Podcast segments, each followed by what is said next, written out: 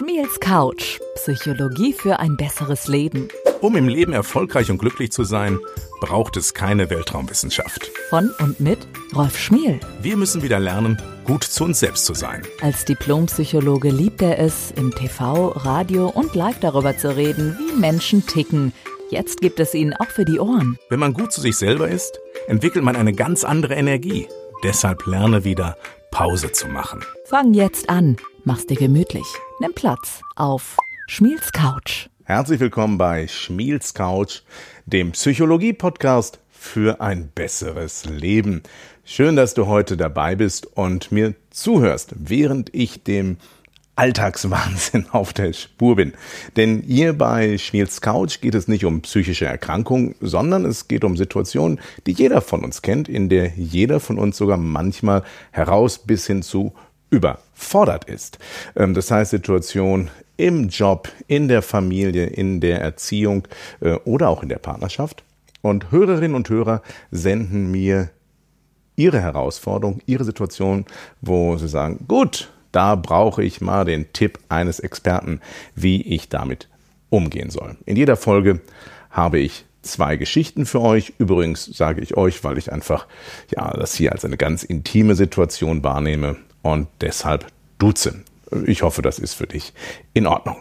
Heute haben wir zwei Stories, wie immer zwei Fallgeschichten und an den Fallgeschichten erkläre ich grundsätzliche psychologische Phänomene, denn ich bin davon überzeugt, wenn wir alle ein bisschen mehr psychologische Kompetenz hätten und haben, wird es in unserer Gesellschaft deutlich besser laufen. Denn wenn wir verstehen, wie wir selber funktionieren und wie der andere tickt, führt es langfristig zu einem harmonischeren, wohlwollenderen Umgang und das führt zu besseren Ergebnissen im Miteinander, aber auch auf gesellschaftlicher Ebene. Deshalb ist mir dieser Podcast so wichtig, dass wir alle ein bisschen mehr Einblick in die Welt der Psychologie bekommen. Okay, die zwei Geschichten heute, wie immer von einem Mann und einer Frau. Einmal haben wir eine Geschichte von Annalena, die 33 Jahre ist und erfahren muss, dass sie von ihrem Chef unfair behandelt wird und sie jetzt nicht weiß, wie sie damit umgehen soll. Und auf der anderen Seite haben wir eine Story von Felix. Felix ist 36, ist Single und Felix hat sich verknallt. Aber zu seinem Leidwesen hat er sich verknallt in die Lebenspartnerin seines besten Kumpels. Und er erlebt gerade ein echtes Gefühlschaos und will jetzt von mir wissen, was er da machen soll. Seid gespannt auf meine Antworten. Gleich werden wir die jeweilige Fallgeschichte hören und sie wird von einem Profisprecher bzw. Profisprecherin eingelesen. Solltet ihr die Stimme wiedererkennen, ist es nicht die Person, die das Problem hat, sondern es wird stellvertretend für Felix bzw. Annalena vorgelesen. So, genug der Vorrede. Widmen wir uns dem ersten Fall heute hier auf Schmieds Couch und das ist Annalena. Die hat das Thema mein Chef behandelt mich unfair. Hören wir mal, was sie so zu sagen hat. Hallo, ich arbeite seit zwei Jahren in einer Firma und war die ganze Zeit über die rechte Hand meines Chefs. Eines Tages bekamen wir eine Praktikantin, die nach fast zehn Jahren Studium und ewigen Auslandsaufenthalten für drei Monate bei uns bleiben sollte. Schon während ihres Praktikums wunderte ich mich, welche Aufgabenbereiche ihr zugeteilt worden sind. Sie bekam sogar die Aufgaben, welche ich immer erledigen wollte, mir mein Chef aber verwehrte. Sie durfte zu Konferenzen gehen, wo mein Chef mir immer gesagt hat, dass sie für mich trivial seien. Irgendwann beschlich mich ein ungutes Gefühl, dass ich meinen Chef konfrontierte und ihm sagte, dass mich die Aufgabenverteilung wundert und ich hoffe, dass die Praktikantin nach den drei Monaten nicht meine Aufgaben übernehmen wird. Daraufhin versicherte mir mein Chef, dass sie nur eine Praktikantin sei, die viel mitnehmen möchte. Leider behielt ich recht. Die vermeintliche Praktikantin hat eine Festanstellung bekommen und den Sitzplatz neben meinem Chef. Als sei das nicht genug, wurde mir beinahe mein kompletter Aufgabenbereich weggenommen und ihr zugeteilt. Und wie sich nun herausstellt, ist die ehemalige Praktikantin mit der Frau meines Chefs befreundet. Private Unternehmungen mit meinem Chef finden auch statt. Diese Blöße, dass mir meine Aufgaben aberkannt worden, ist schon hart genug. Doch auch noch über drei Monate an der Nase herumgeführt zu werden, ist einfach nur demütigend. Ich weiß auch nicht, was ich da machen kann. Momentan glaube ich, dass eine Kündigung das Beste ist. Ja, Annalena. In deiner Haut möchte ich jetzt auch nicht stecken. denn man merkt, wie du über die Situation sprichst, beziehungsweise was du mir geschrieben hast. Du liebst deinen Job und du machst deinen Job gerne und hast bisher auch sehr respektvoll mit deinem Chef kommuniziert und äh, deshalb kann ich mir gut vorstellen, dass das jetzt wirklich schmerzhaft ist zu erfahren, dass da jemand bevorzugt wird. Und hier in dem Fall anscheinend auch noch äh, nicht, weil jemand wirklich deutlich besser ist, sondern weil Vitamin B, also private Beziehungen dazu führen, dass plötzlich diese Person deine Aufgaben übernimmt und auch deine Position bekommen hat. Wie damit umgehen, das ist deine Frage. Gibt es dafür einen cleveren psychologischen Trick? Nee, den gibt's nicht. Nein. In dem Fall kommen wir zu etwas, was mir total am Herzen liegt, nämlich manchmal gibt es den Moment der Realitätsakzeptanz. Schmiels Couch, Rolfs Tipps. Ein schönes Wort aus der Psychologie. Realitätsakzeptanz. Einfach mal hingucken, was ist, Bilanz ziehen und darauf eine durchdrungene und klare Entscheidung treffen. Was meine ich damit? Ja, du hast schon ganz viele Dinge richtig aufgeführt, was alles dein Chef gemacht hat. Ähm, er hat Versprechungen gemacht, die er nicht eingehalten hat. Er hat Zusagen getätigt, die er nicht eingehalten hat.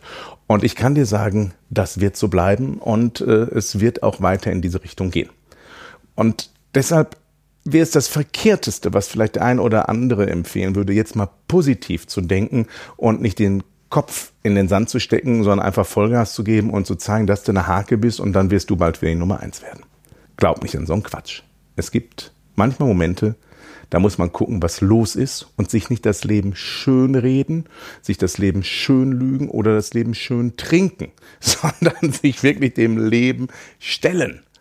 Ja, ich bin überzeugter, ja, leidenschaftlicher Optimist. Aber manchmal kommt es darauf an, einfach zu sagen, das, was hier läuft, das ist nicht mehr akzeptabel. Na, wir kennen alle diese alten Therapeutenformel, love it, leave it or change it. Das heißt, du musst eine Aufgabe lieben oder sie lassen oder vielleicht sogar etwas an dir oder an der Situation ändern, damit man wieder ins Lieben hineinkommt. Doch das, was du erlebst, ist ein unglaublicher Vertrauensbruch. Und du hast alles dafür getan, dass die Situation hätte eigentlich zu deinem Vorteil laufen können. Du hast dieses Gespräch gesucht, die Konfrontation mit dem Chef. Und äh, er ist aber immer weiter eingeknickt. Und ich kann dir jetzt schon zusagen, mit einer sehr, sehr großen Wahrscheinlichkeit äh, wirst du nicht wieder die gleiche Position bekommen, die du früher hattest. Es sei denn, die Praktikantin klaut die goldenen Löffel der Firma und plötzlich ist sie wieder weg sollte sie sich aber integer verhalten, weil die Praktikantin hat nichts falsch gemacht. Sie hat die Beziehung, die sie hat, genutzt, um eine interessante Tätigkeit zu bekommen. Also ihr kann man keinen Vorwurf machen. Dem man einen Vorwurf machen kann, ist dein Vorgesetzten. Und deshalb empfehle ich dir dringend, such dir einen neuen Job. Einen Job, in dem du vielleicht auch Frustration erleben kannst und auch Irritation. Aber immer dann, wenn wir die Erfahrung machen, nicht nur, dass jemand bevorzugt wird, sondern dass wir belogen werden und die Situation sich immer weiter verschlimmert, muss der Moment kommen, wo wir halt Stopp sagen. Das bezieht sich nicht nur auf den Job, das bezieht sich auch auf äh, äh persönliche Verhältnisse. Denn das Leben bewegt sich psychologisch gesehen auf sogenannten Spiralen. Das heißt, es gibt bei Spiralen einen neutralen Bereich oder aber der Moment, wo es entweder nach oben geht oder nach unten geht. Manchmal ist es erst gar nicht merklich. Es sind kleine, minimale Veränderungen. Und wenn wir dann nicht zu einem gewissen Zeitpunkt sagen, halt, stopp, dann führt es dazu, dass die Situation sich immer weiter einschleift, immer weiter verfestigt und meistens, wenn wir jetzt auf einer negativen Spirale nach unten sind, immer schwieriger wird.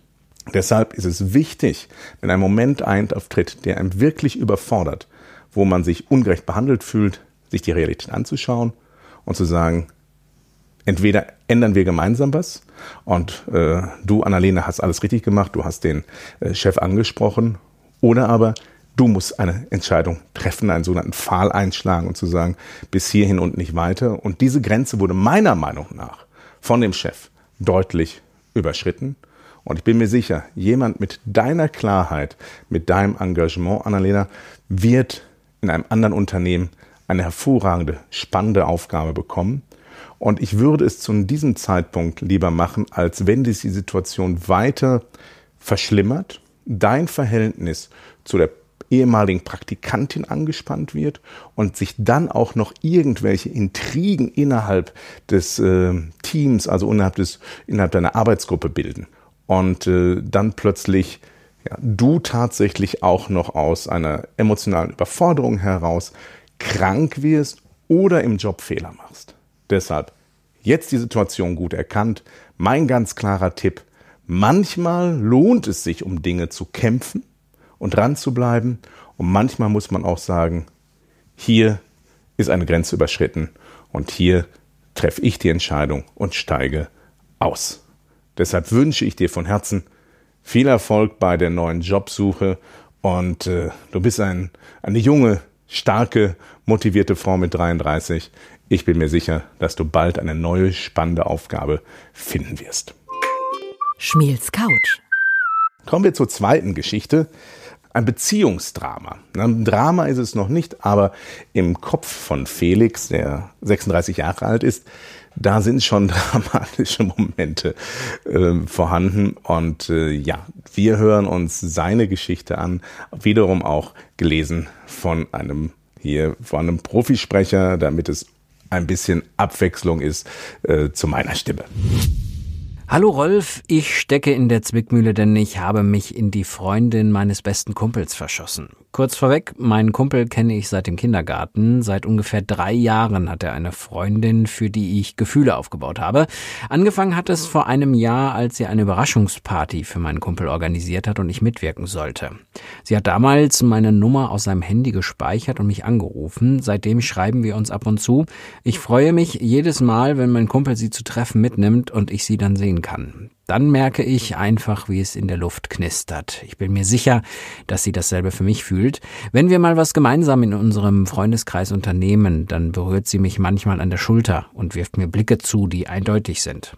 Wenn mein Kumpel sich mit ihr in der Wolle hat und meinen Rat braucht, dann muss ich gestehen, dass ich ihn gegen sie anstachle, damit er mehr Wut entwickelt und sich vielleicht sogar von ihr trennt. Ich glaube, dass ich bis zur Trennung warten muss, bevor ich meine Gefühle offenlege. Es gibt einen Spruch, im Krieg und in der Liebe gibt es keine Regeln, und das ist derzeit mein Motto. Würdest du mir dann raten, dass ich bis zu deren Trennung warten soll, oder soll ich ihr früher meine Gefühle offenbaren? Felix, Felix, Felix. Das ist verflixt. da steckst du wirklich in einer Zwickmühle.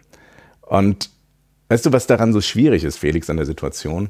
Egal, ob du bis zur Trennung wartest oder jetzt schon aktiv wirst, die Freundschaft zu deinem Kumpel wird unter jeder der beiden Situationen leiden. Also, sobald dein Kumpel mitkriegt oder mitbekommen würde, dass du hinter seinem Rücken äh, dich an seine Freundin ranmachst, ist es das eine starke negative Auswirkung auf das Vertrauensverhältnis zwischen euch.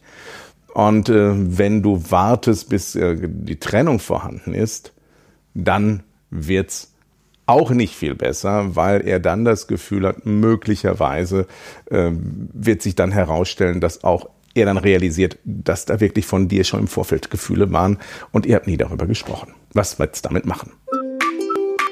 Schmiels Couch. Rolfs Tipps. Tja, die, das ist wieder eine klassische Entscheidungssituation. Die Frage ist einfach, wie wichtig ist dir die Freundschaft zu deinem sogenannten Kumpel? Und das ist das, was mich bei der Wortwahl etwas überrascht hat. Das heißt, es ist jemand, ein, ein guter Kumpel, den du seit Kindergartentagen kennst und äh, den du magst, mit dem du Freizeit verbringst. Aber warum entscheidest du dich nicht für das Wort Freund? Das heißt, wenn ihr nur Kumpels seid, äh, die einfach nur regelmäßig mal was zusammen unternehmen, das ist eine Sache. Und da müssen wir einfach genau hinschauen, wie wichtig ist diese Beziehung zu diesem Mann für dich. Das heißt, ist es dir es wert, für eine Affäre, Liebelei oder fürs große Liebesglück, diese Freundschaft aufzugeben. Wenn es dir das wert ist, das musst du dir klar sein, dann ist es wichtig, voranzugehen und äh, dich auch tatsächlich um diese Frau zu bemühen. Aber ich würde tatsächlich beiden eingestehen, was du empfindest. Ja, ich weiß, in dem Moment ist diese Freundschaft zerstört. Richtig. Aber das ist teilweise im Leben, im Leben so, dass wir, wenn wir uns verlieben, ist es eben eine Verwirrung der Emotionen und der Hormone. Und wenn wir dort nicht Herr unserer Sinne sind und klare Entscheidungen treffen, wird immer eine Menge Porzellan zerschlagen. Also ganz klarer Tipp, wenn dir dein Kumpel wichtig ist, dann halt dich fern von seiner Partnerin und äh, sag ihr ruhig, schreib ihr ruhig, dass du dass den Eindruck hast, dass das in die falsche Richtung läuft und dass du deinen Freund nicht verletzen willst und auch die Freundschaft nicht gefährden willst und deshalb den Kontakt zu ihr abbrichst. Und dann wird es spannend sein, was passiert. Wenn du aber sagst, nein, ich will diese Frau für mich gewinnen, dann sei ein Gentleman und äh, steh zu deinen Gefühlen und steh auch deinem Kumpel gegenüber zu den Gefühlen. Es kann im schlimmsten Fall passieren, dass du beide verlierst. Das heißt, dass dein Kumpel sagt, mit dir will ich nichts mehr zu tun haben, deine Ehrlichkeit kotzt mich an und auch die potenzielle neue Freundin von dir äh, das Gefühl hat, nee, ich empfinde gar nicht so viel für dich, Felix, da bist du weit übers Ziel hinausgeschossen und das wird aus, dann wird aus euch auch nichts. Aber eins hast du dann gewonnen. Integrität. Das heißt, du bist eine integre Persönlichkeit. Jemand, der ehrlich ist, jemand, der klare Werte in sich trägt, jemand, auf den man sich verlassen kann, jemand, mit dem man gerne befreundet sein möchte. Wenn du als Persönlichkeit wachsen willst, dann stehe ehrlich zu deinem Gefühlschaos. Möglicherweise wird es dir nicht das Glück bringen, was du dir wünschst. Aber eine Affäre hinter dem Rücken eines Kumpels äh, anzubandeln, das führt immer nur zu viel Schmerz und viel emotionalen Scherben. Mein ganz klarer Tipp ist deshalb, wenn dir dein Freund wichtig ist, Finger weg von der Frau. Wenn dir die Frau wichtig ist, dann geh das Risiko ein, die Freundschaft zu deinem Kumpel zu verlieren und möglicherweise auch einen Korb von ihr zu bekommen. Aber gleichzeitig als Mann und als Mensch charakterlich gewachsen zu sein, weil du dich integer verhalten hast. Schmiels Couch ich weiß, manchmal ist es nicht das, was ich hier sage, was der eine oder andere hören möchte. Aber mir ist es wichtig, dass wir in unserem Lebensalltag über den aktuellen Tellerrand unserer Bedürfnisse hinausschauen. Denn häufig sind wir von unseren Jetzt-Wünschen sehr stark getriggert. Also die, die treiben uns voran. Man spricht in der Psychologie von den sekundären Konsequenzen und primären Konsequenzen einer Entscheidung. Was ich damit meine ist, wenn wir einfach nur unseren Bedürfnissen direkt nachgehen, führt das häufig in der primären Konsequenz dazu, dass wir sofortige Befriedigung erleben und ein tiefes Glück verspüren. Aber sekundär, langfristig einen sehr, sehr hohen Preis dafür zahlen. Und meine Empfehlung ist, um ein besseres Leben zu haben, um nicht immer wieder zu erleben, dass Lebensentscheidungen auf die Füße zu fallen, darauf zu achten, was bringt es mir langfristig? Ist es wirklich das, worauf es mir ankommt? Was sind meine persönlichen Werte, die mir wichtig sind? Und wenn mir Freundschaft und Ehrlichkeit wichtig sind, dann muss ich auch bereit sein, dafür zu stehen. Wenn auf der anderen Seite mir einfach nur amoröse Abenteuer das Leben versüßen, dann muss ich damit leben, dass ich für andere ein Arschloch bin. Entschuldigung, wenn ich das so ehrlich sage dann verschreckt man soziale Beziehungen und wird häufig erleben, dass man häufiger umziehen muss als andere, um immer wieder ein neues soziales Umfeld aufzubauen, weil Menschen einfach die Erfahrung machen, man kann sich nicht auf dich verlassen. Deshalb ist mein ganz klarer Tipp aus psychologischer Sicht, werde dir in deinem Alltag über deine persönlichen Werte wichtig. Was ist das, was dich ausmacht? Was sollen Menschen über dich sagen? Was sollen Menschen von dir wahrnehmen? nicht, es geht nicht darum, was du, äh, was, äh, dass du es anderen recht machen musst, sondern dass du dir klar wirst, was für ein Mensch will ich sein.